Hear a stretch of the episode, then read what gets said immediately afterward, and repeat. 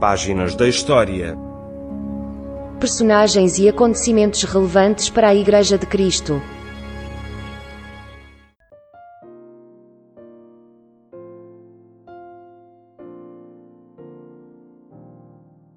Páginas da História, Programa 42. A História da Igreja Antiga. Do início até 590 da nossa era. Episódio 10 As Heresias, primeira parte. Como foi dito no programa anterior, as perseguições não foram o único problema que a Igreja enfrentou. As heresias foram outro e talvez mais perigoso porque minava por dentro os fundamentos da fé.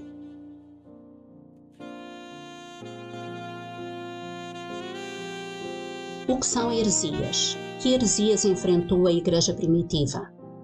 A palavra heresia significa escolha ou opção, porque o herege escolhe crer em algo que contradiz qualquer verdade bíblica ou crer apenas numa parte dessa verdade. O século II foi uma época em que os apóstolos, os sucessores imediatos de Jesus, já não viviam e a Igreja cristã via-se assolada pelas perseguições. Foi uma época de incertezas também devido aos desafios lançados quer por críticos pagãos à doutrina e forma de vida da Igreja, quer por dissidentes cristãos e pseudo-cristãos. Juntamente com o desenvolvimento da doutrina bíblica, desenvolviam-se também as heresias, como que começavam muitas vezes por desvios da verdade e simplicidade evangélicas. As heresias surgiam quando os diversos grupos de convertidos misturavam as suas antigas ideias religiosas e as filosofias pagãs com o ensino novo que recebiam na Igreja. Desta forma, os cristãos dos séculos II e III tiveram de lutar em duas frentes: contra as perseguições, lutando pela sua própria sobrevivência, e contra as heresias, combatendo pela pureza da doutrina e contra as doutrinas corrompidas.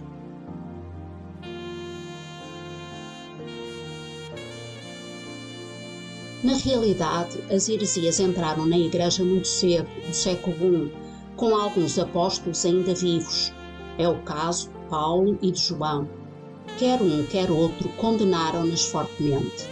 O apóstolo Paulo, na primeira carta aos Coríntios, capítulo 11, versículo 19, diz: E até importa que haja entre vós heresias, para que os que são sinceros se manifestem entre vós. Fim de citação.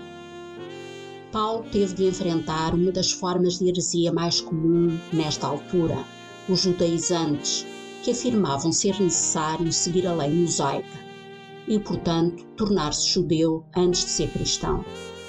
Em resposta, o apóstolo defenderá: primeiro, a liberdade dos filhos de Deus frente à lei, na carta aos Romanos.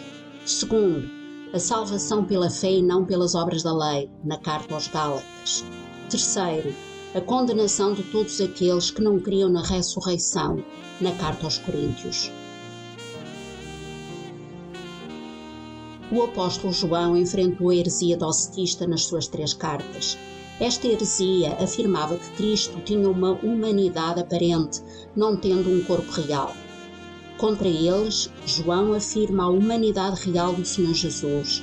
Ele diz na sua segunda carta, versículo 7: há muitos impostores espalhados pelo mundo que não querem reconhecer que Jesus Cristo se fez homem. Quem assim procede é impostor e anticristo. Fim de citação.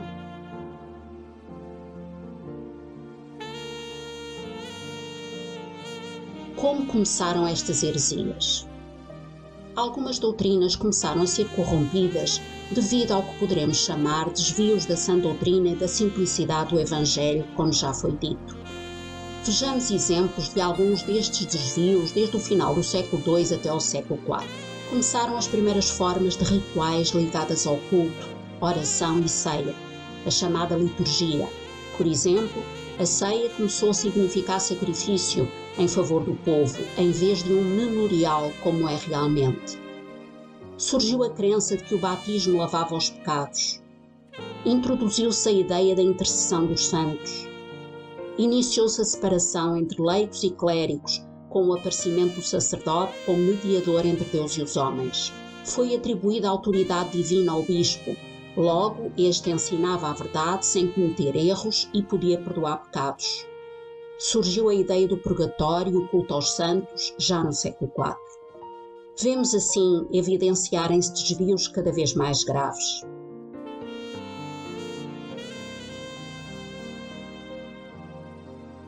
Como se explica o aparecimento destes desvios? Estas tendências surgiram, em grande parte, devido à baixa do padrão de vida dos cristãos no intervalo das perseguições. Como vimos no programa anterior, eram estas perseguições que mantinham em grande parte a pureza da Igreja. Nos períodos de paz era fácil ser cristão e muitos entravam na Igreja sem uma conversão genuína, mantendo e propagando os seus costumes e ideias pagãs. Intimamente ligados a estes desvios estão as heresias, que em muitos casos irão substituir as verdades do Evangelho. Que tipos de heresias encontramos desde cedo na Igreja Cristã? Qual é a sua origem? No próximo programa responderemos a estas questões.